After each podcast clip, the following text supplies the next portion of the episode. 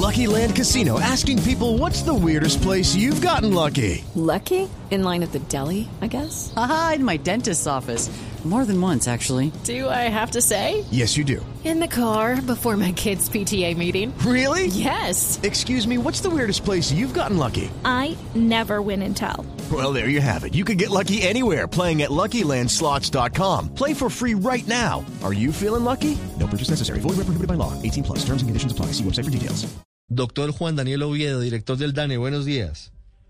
Muy buenos días, muy agradable conversación la de ustedes. No, hombre, me, me da vergüenza, me da vergüenza No. ponerlo a escuchar aquí, que no- usted es un hombre, hombre muy ocupado y usted aquí escuchando lo que dice Riveros. Gracias por atendernos. Doctor Oviedo, eh, eh, háblenos por favor sobre el estudio que dieron a conocer ustedes en las últimas horas acerca de lo que significa hoy el ingreso en Colombia.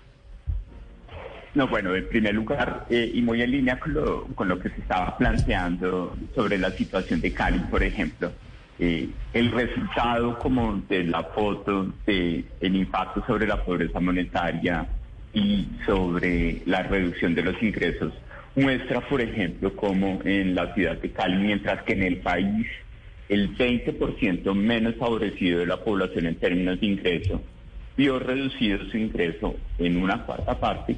En Cali esa reducción de ingresos fue de la mitad. Eso significa que el desajuste de las condiciones sociales de la ciudad fue muy fuerte. Cali estaba acostumbrado a estar, por ejemplo, 13 puntos por debajo de la incidencia de pobreza monetaria del promedio nacional y con lo que sucedió con la pandemia rápidamente quedó solo a 6 puntos del promedio nacional. Entonces tal vez con todas estas cifras que nosotros estamos presentando al país empiezan a contextualizar y a entender la naturaleza de los fenómenos de, Doctor de movilización social que están generando. Claro, aquí, aquí podemos hacer un- una suma de causas de, del inconformismo de una parte de la sociedad, pero este dato que usted nos da es muy importante. Es decir, Cali se empobreció más que el resto del país durante la pandemia, según las cifras del DANE. Exactamente, y al doble, al doble de la velocidad del país, mientras que el país vio que esas personas menos favorecidas se les reducía su ingreso por el desempleo o por la imposibilidad de trabajar a tiempo completo en una cuarta parte. En Cali la reducción del ingreso fue del 50%. Es decir, allí esas afectaciones diferenciales lo que muestran es cómo Colombia y sobre todo esa Colombia urbana de las principales ciudades del país son mundos distintos que toca entrar a estudiar en detalle para poder definir soluciones particulares de reactivación económica para Cali, que no necesariamente son las mismas para Medellín o para Bogotá. Doctor Oviedo, ¿y qué encontraron ustedes? ¿Por qué pasó eso en Cali? Bueno, cuando nosotros queremos analizar eh, lo que sucede en Cali, el estudio también logró mostrar como la foto de esta población ocupada en todo el país y en las principales ciudades, en donde recordemos que eh, la pandemia llevó a que el empleo eh, llevara a una contracción de aproximadamente 2.4 millones de puestos de trabajo. Pero esa contracción se dio muchísimo más fuerte en actividades económicas en donde Cali tiene una gran dependencia, como son las actividades de comercio, las actividades de recreación, de entretenimiento, de servicio doméstico, de restaurantes. Entonces Cali, eh, por su mayor dependencia a esas actividades en la fuerza laboral, pues, en la medida en que vienen los confinamientos y viene la reducción de la actividad económica y viene pues la disminución de ingresos de todos los hogares que demandan eh, comidas a restaurantes, salidas a bailar, eh, demandan eh, sus traquitos de vez en cuando, pues rápidamente la población que trabajaba en esas actividades económicas o perdió sus puestos o vio reducidos drásticamente sus ingresos y precisamente por eso Cali estuvo más expuesto al empobrecimiento por el canal de la actividad económica y sobre todo por el empleo en esas actividades más sensibles al confinamiento. Doctor Oviedo, esta semana estuve buscando datos de Cali precisamente sobre el incremento en los precios en, en esa información oficial que revela el DANE a través del CIPSA y, y, no me fue posible encontrar, encontrar datos. ¿Al DANE se le ha dificultado recolectar información oficial, estadística en, en esa zona del país? Y bueno, no sé si usted tiene eh, cifras ya oficiales de cuánto han subido los alimentos en estos días de paro, no solo en Cali, sino a nivel nacional. De pronto una aproximación. Claro que sí, y, tienes toda la razón. Efectivamente, en Cali, por ejemplo, el mercado de Cabaza, que es uno de los más importantes, el último día que se realizó a plenitud fue el 28 de abril y el de Santa Elena fue el 27 de abril. En el caso particular de Santa Elena, el 4 de mayo eh, hubo una comercialización exclusivamente de productos procesados que estaban almacenados en bodega y por eso de Cali eh, debido a estos cierres, pues el equipo de FICHA, que es un equipo que está presto a poder entender esas cotizaciones, ante la inexistencia de mercado, no puede recuperar esas cotizaciones de precios.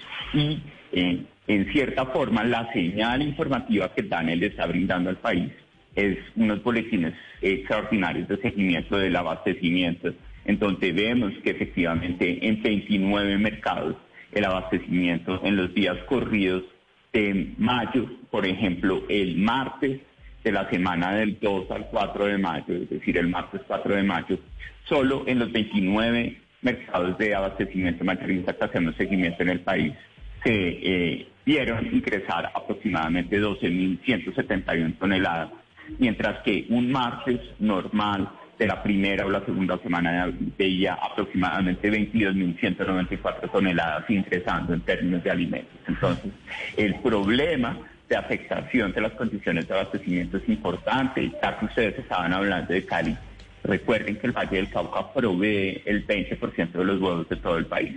Sí, entonces, no dejar que los huevos del Valle del Cauca puedan eh, dispersarse o repartirse por el resto del país, pues seguramente va a generar una estrechez de oferta que va a generar un incremento en ese precio, en ese alimento, perdón, que es de los más frecuentemente consumidos por todos los colombianos, el arroz, el huevo y la a veces cuando alcanzan los recursos la proteína de carne de res o de ave.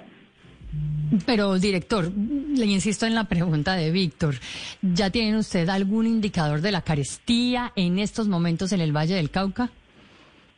Nosotros eh, tenemos la, el indicador eh, asociado con el comportamiento de los mercados relacionados, porque no podemos tener la información precisa de los mercados de Santa Elena y Cabaza, que son los fundamentales, los fundamentales para recoger el sistema mayoristas lo que vemos rápidamente es que eh, la papa que venía en un ciclo de encarecimiento empieza a acelerar eh, la velocidad, lo mismo sucede con la arteja, que normalmente después de ver eh, a comienzos de abril el kilo de arteja comercializándose aproximadamente a 4.500 pesos, lo estamos viendo a 9.500 pesos. Y esos elementos son los que nos permiten establecer que sí ha habido en esta primera semana de mayo una afectación de los precios mayoristas sobre esas restricciones de abastecimiento, pero precisamente para Cali, pues frente a la ausencia de mercados no podríamos hacer ninguna especulación particular sobre Cali. Sí, y sobre el país, ¿hay alguna proyección, doctor Oviedo, de cuál va a ser la presión inflacionaria de esto? Bueno, nosotros eh, eh, recordemos que los alimentos consumidos al interior del hogar eh, están pesando aproximadamente el 15-16% en promedio de la canasta básica de seguimiento. Y nosotros tuvimos un mes de abril en el que precisamente la carne de res, eh, la carne de aves, estábamos viendo algunas frutas como el limón, el aguacate, eh, el maracuyá, viendo algunos incrementos y eh, ya empezábamos a ver un incremento del plátano. Entonces estábamos como en un impulso inflacionario de alimentos, eh, no por los temas de abastecimiento, seguramente, como es natural, una restricción de abastecimiento de esta dimensión como la que estamos viendo, particularmente a lo largo de esta semana de mayo, pues va a generar temporalmente unos incrementos en los precios mayoristas que según su duración en los mercados mayoristas de ese alza van a empezar a trasladarse rápidamente a los precios minoristas, que son los que efectivamente nosotros incorporamos dentro del seguimiento de la inflación. Entonces, nosotros estamos muy atentos eh, de presentar esos boletines excepcionales de abastecimiento y precios a nivel mayorista para que ya los analistas puedan empezar a hacer sus eh, expectativas de transmisión de esos precios mayoristas sobre los precios minoristas pues, del país. Doctor Oviedo, usted sabe que el mercado es supremamente sensible y como entenderá ya los precios están muy elevados en algunos en algunos productos, incluso sin que se haya sentido directamente el impacto de los bloqueos. Así funciona esto. Ya hemos hecho un recorrido y de hecho ahora vamos a ir a, a las principales centrales de abastos del país para contarles a los oyentes cómo están los precios, pero le anticipo que ya han aumentado en muchos sitios de Colombia. Quiero preguntarle para finalizar sobre, sobre el punto quizás central de, de lo que ustedes presentaron en las últimas horas, doctor Oviedo, en torno a la forma en la que más de dos millones de colombianos salieron de la clase media durante la pandemia. Eh, eh, ¿cómo, ¿Cómo llegaron al, al cálculo y cuáles son las causas directas? Ese punto, pues, eh, para nosotros también muy importante porque creemos que el país debe reconocer desde la perspectiva estadística porque hacemos la precisión que acá no tenemos unos criterios culturales o sociológicos.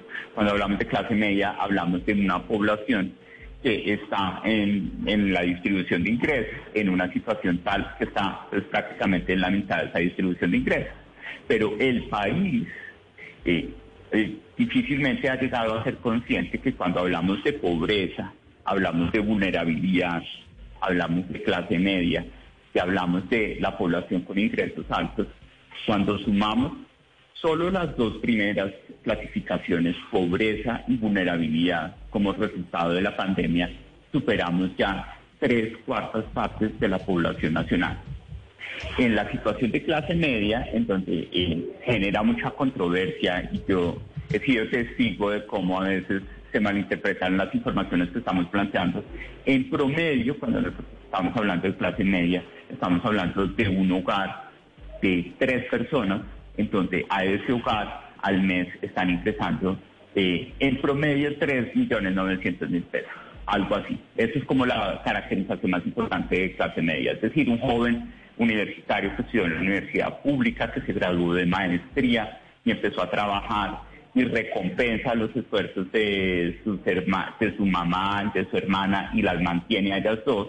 Ese hogar de tres personas ya es un hogar de clase media en la medida en que esa persona se gana 4 millones 500 mil pesos. Ese tipo de hogares que tienen una remuneración, las personas que trabajan en ese tipo de hogares tienen una remuneración promedio de 1.800.000, 2 millones de pesos pues corresponden eh, después de la pandemia a solo una cuarta parte de la población, después de que estábamos acostumbrados a ver que la población que recibía clase media constantemente estaba en el 30 o superando el 30%. Eso significa que la afectación del mercado laboral al estar concentrada en las principales zonas urbanas, donde tenemos una mayor probabilidad de tener empleo cercano a la formalidad, pues no solo llevó a la gente a la pobreza extrema, sino que también deterioró las condiciones de vida de esa clase media, que es una clase media que mueve la demanda agregada, que consume bienes y servicios, que sale a restaurantes,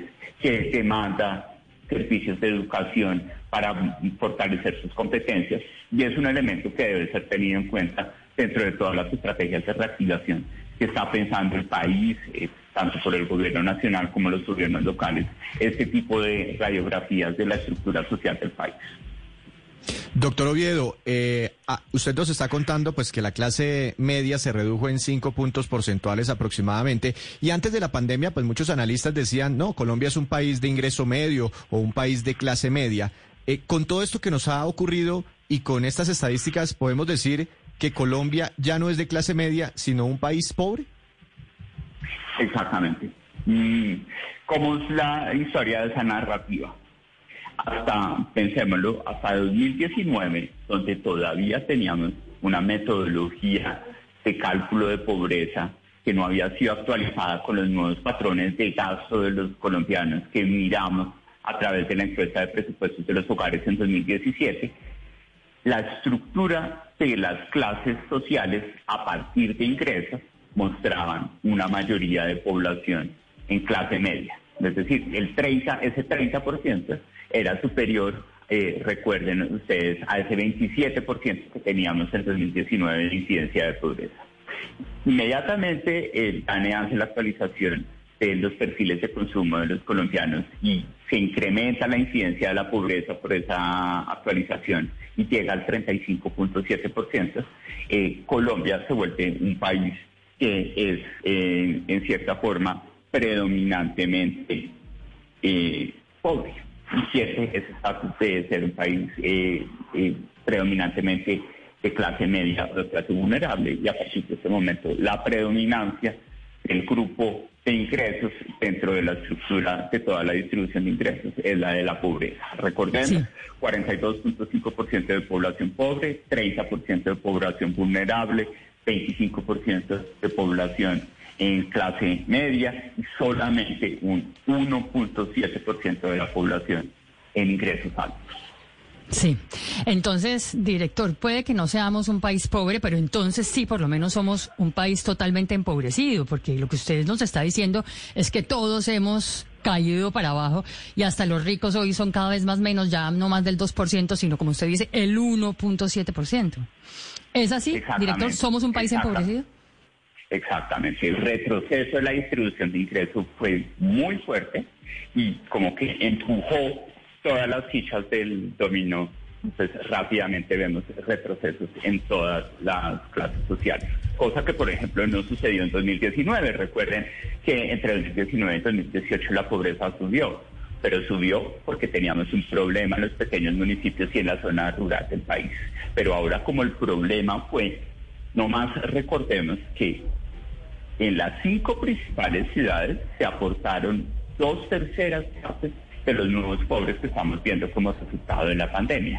Entonces, la afectación de la estructura económica en las zonas urbanas del país, pues llevó a que el retroceso fuera generalizado y muy significativo para, en este caso, la pobreza extrema, en donde ese incremento de 5.5 puntos porcentuales de población que está en riesgo de pasar hambre, pues no había sucedido desde que hay medición oficial de pobreza, que es en 1987. 9.32 minutos, es Juan Daniel Oviedo, director del DAN en Mañanas Blue. Gracias, doctor Oviedo, un feliz día. Muchísimas gracias y también un buen día para ustedes. Paola. Okay, round two. Name something that's not boring. laundry? Ooh, a book club. Computer solitaire, huh? Ah, oh, sorry, we were looking for Chumba Casino. That's right. ChumbaCasino.com has over 100 casino style games. Join today and play for free for your chance to redeem some serious prizes. ChumbaCasino.com. No purchase necessary. Full prohibited by law. 18 plus terms and conditions apply. See website for details.